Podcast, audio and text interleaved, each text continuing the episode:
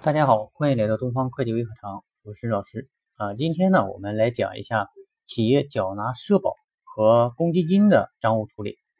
啊。我们知道啊，企业缴纳的社保啊和公积金呢，一部分呢是公司来承担啊，一部分呢是个人来承担。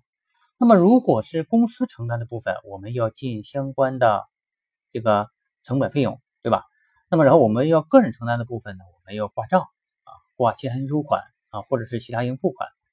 啊，那么然后这里头呢，啊，我们一般的情况下是挂其他应收款啊，其他应收款。那么单位承担的部分啊，我们正常的啊，就是在缴纳社保的或公积金的时候，应该先通过应付职工薪酬这个科目呢来进行归集啊，然后呢在月底的时候进行计提呀，然后把它分配出去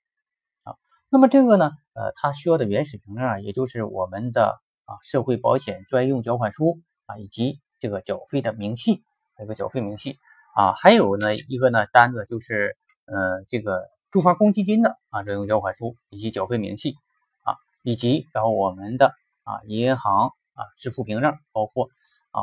有的是转账支票，有的呢呃是这个现金啊这个存单，那么你用哪一个呢啊就按哪一个来附上原始凭证就可以了。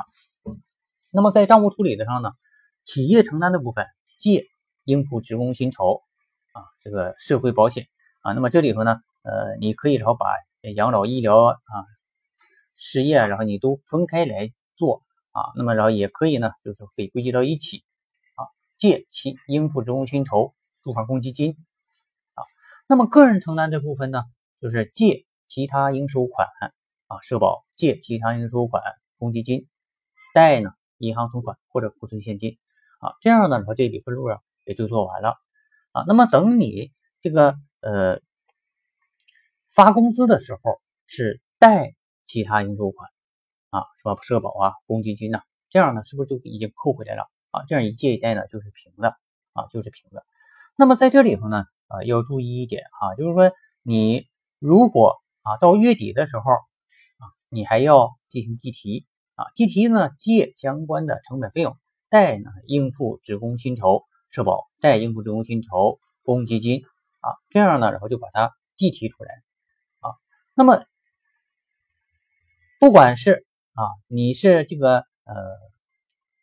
计提也好，还是说啊缴纳也好啊，一定呢啊都要通过这个应付职工薪酬过渡哈，一定要通过职工薪酬应付职工薪酬过渡，这个呢便于然后你的归集啊，因为因为然后你这。企业里啊，不是所有的人啊都进到这个呃管理费用里，因为有的一些啊小企业的会计呢，喜欢把这个呃保险呐、公积金呐